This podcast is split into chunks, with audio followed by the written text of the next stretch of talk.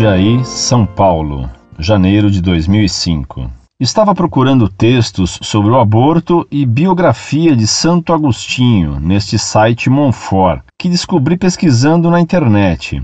Vendo que o site era bem estruturado, passei a navegar pelas várias páginas. Se me permitem, creio que todo o conteúdo não condiz com seu objetivo estampado na página principal. Vocês falam mais mal de outros movimentos e de acontecimentos da sociedade do que promovem a orientação da sã doutrina católica. Quando estava vasculhando as notícias na parte Brasil, vi que as manchetes eram antigas, 1999 e 2000, diferente dos outros capítulos que eram mais atuais. Pior, parece que só existe difamação do PT e MST nas notícias deste capítulo, que não são perfeitos, todo mundo sabe, mas daí a querer colocá-los como os piores do Brasil é uma incoerência e equívoco.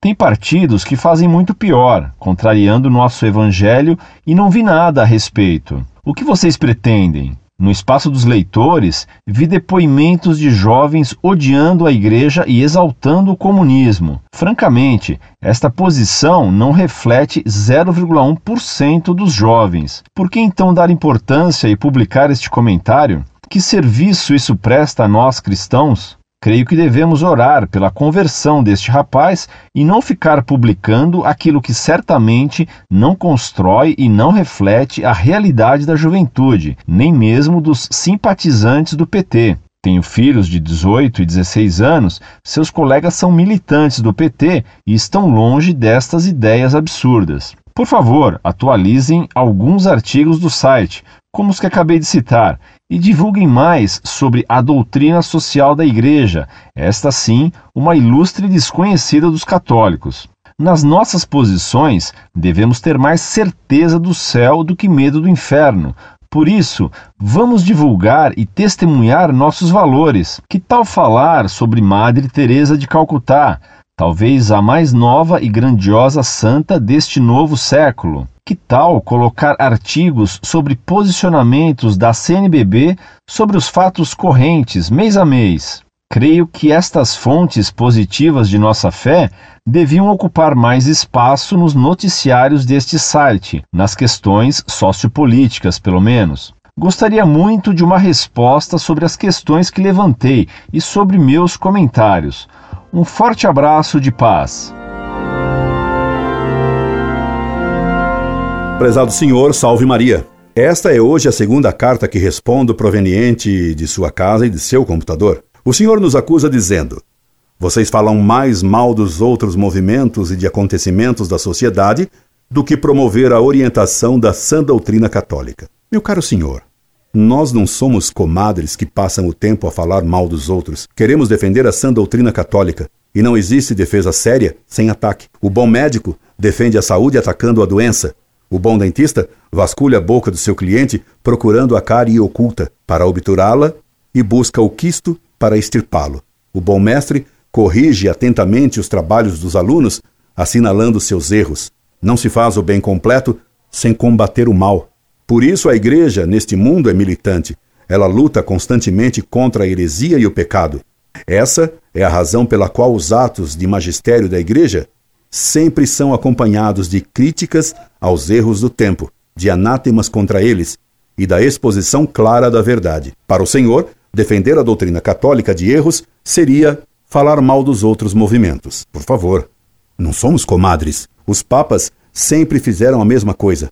Condenaram os erros para ensinar a verdade e incentivaram os fiéis a defender a igreja, atacando os erros do tempo. Nos documentos pontifícios, sempre se registraram condenações de erros. Os concílios dogmáticos sempre publicaram anátemas. Será que, em vista disso, o senhor considera que os ensinamentos conciliares só falaram mal dos outros? E isto durante dois mil anos?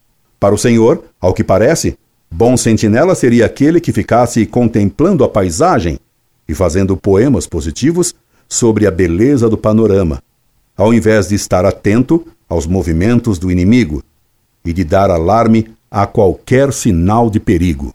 O senhor tem uma noção muito originalmente positiva de como se deve defender uma fortaleza sitiada.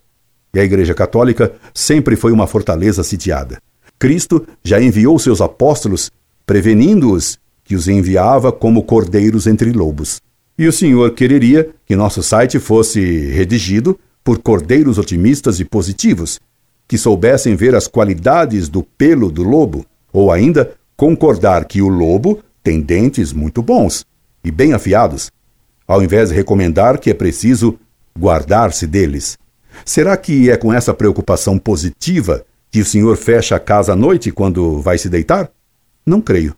Pelo contrário, tenho certeza de que o senhor, tão otimista e tão pouco malévolo a respeito dos outros, se guarda bem deles com trancas e trincos. E porque o senhor, tão aberto e tão positivo em ver o lado bom dos outros, não viu os textos positivos de doutrina católica que temos em nosso site?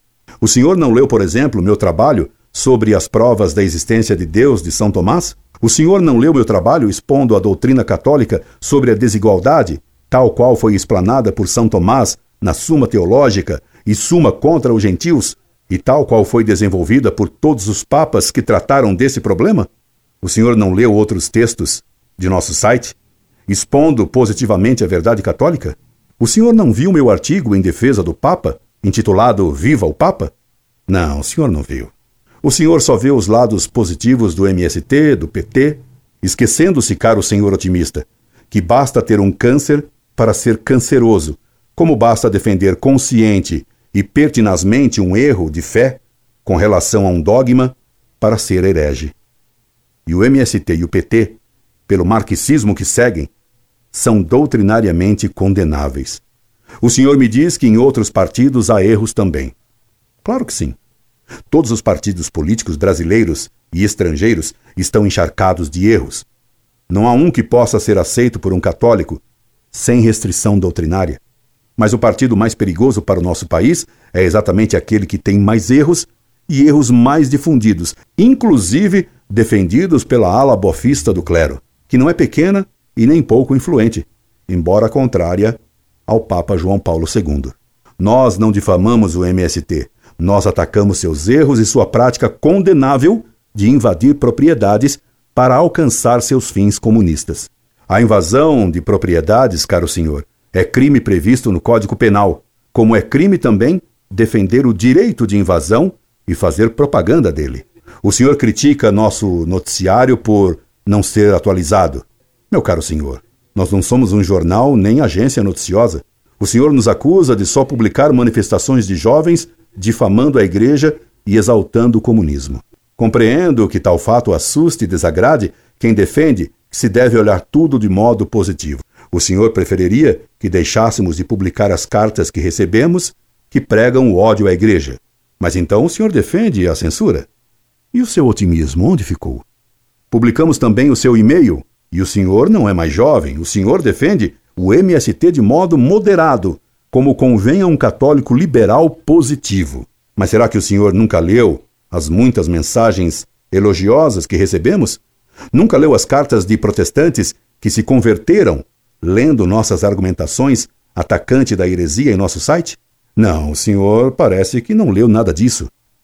Para uma pessoa que se peja de ver as coisas de modo positivo, condenando que se fale mal dos outros, é uma contradição gritante constatar como o Senhor só vê nossos lados negativos e como o Senhor só fala mal de nós e do site Monfort. Quão negativista o Senhor é para conosco. Certa vez ouvi alguém me atacar dizendo que é preciso sempre pensar bem dos outros e jamais julgar ninguém. Para essa pessoa, todos deveriam ser amados incondicionalmente. Ninguém poderia ser julgado. Todos estariam salvos: protestantes, hereges, pagãos, ateus, Pois Deus não exclui ninguém, dizia ela. O grande pecado é excluir os outros. Por isso, ele me julgava, me condenava e me excluía. Lógico, não, senhor?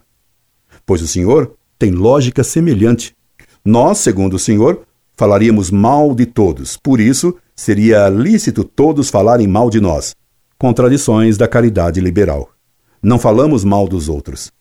Apontamos erros doutrinários graves são eles abundantes hoje? São abundantíssimos. E a culpa não é nossa. Por isso, não é de estranhar que tenhamos mais espaço para atacar erros do que para louvar coisas boas. Um pronto-socorro ou um leprosário tem muitas feridas que cuidar do que a distribuir prêmios em concursos de robustez infantil. E o mundo moderno, meu caro senhor, infelizmente, é um grande leprosário. O mundo moderno é um grande leprosário que precisa ser cuidado. E a lepra mais grave do mundo moderno é a lepra moral e doutrinária e não a material. A crítica que o Senhor nos faz, o Senhor a faria até ao bom samaritano, porque só cuidou das feridas do homem assaltado e largado ferido na estrada de Jericó. Que quereria o Senhor que o bom samaritano fizesse? Que louvasse a habilidade e a capacidade dos assaltantes que souberam efetuar um assalto com êxito? O Senhor nos pede que falemos mais da doutrina social da Igreja. Ora, essa doutrina ensina que o principal erro atual, causa de todos os males sociais e políticos, é a tríade revolucionária da igualdade, liberdade e fraternidade. Todas as encíclicas dos papas que trataram do assunto, desde a Revolução Francesa, condenaram esses falsos ideais e ensinaram o contrário deles, mostrando que os homens são semelhantes e não iguais, que a liberdade revolucionária é um delírio e uma monstruosidade, que não existe fraternidade sem admitir Deus como Pai de todos os homens. Temos publicado algumas dessas encíclicas, mas o senhor provavelmente não as leu. Leu o senhor a condenação da maçonaria feita por Leão XIII? Ela está no site. Leu a carta apostólica contra os erros do Sion de São Pio X? Ela está no site. Publicamos o que os jornais e as revistas, mesmo católicas em geral, silenciam. Que Madre Teresa tenha feito bem, todos os jornais lembram disso costumeiramente. Não precisamos chover no molhado. É pena que os jornais só falem dela para introduzir na mente das pessoas a noção de que só vale fazer o bem material. Ora, isso não é verdade. O bem espiritual é superior ao bem material. O catecismo ensina que são obras de misericórdia material dar de comer a quem tem fome, dar de beber a quem tem sede, vestir os nus e etc. Mas ensina também que é uma obra de misericórdia espiritual e superior ensinar os ignorantes e corrigir os que erram. Nosso Senhor Jesus Cristo mandou que São João Bosco dissesse ao Papa Pio IX que se é verdade que o mundo moderno tem fome de pão, é muito mais verdade que tem fome da verdade. Por isso, site Monfort procura se dedicar a essas obras de misericórdia, ensinar a verdade aos que não a conhecem e a corrigir os que erram. O senhor vê que não sou nada evasivo, como seu filho me acusou na sua carta. Escreva-me sempre que quiser, expondo suas dúvidas e críticas que as responderei sem fuga, com clareza e firmeza, dizendo-lhe a verdade que liberta e que une em Cristo, e igualmente reconhecendo meus erros, se os tiver. Escrevi de forma direta visando apenas a sua reta compreensão, para que, tendo uma só fé, tenhamos também um só coração, unidos na única verdade da Igreja Católica Apostólica Romana, a fim de que estejamos unidos. Incorde Jesus Semper, Orlando Fedeli.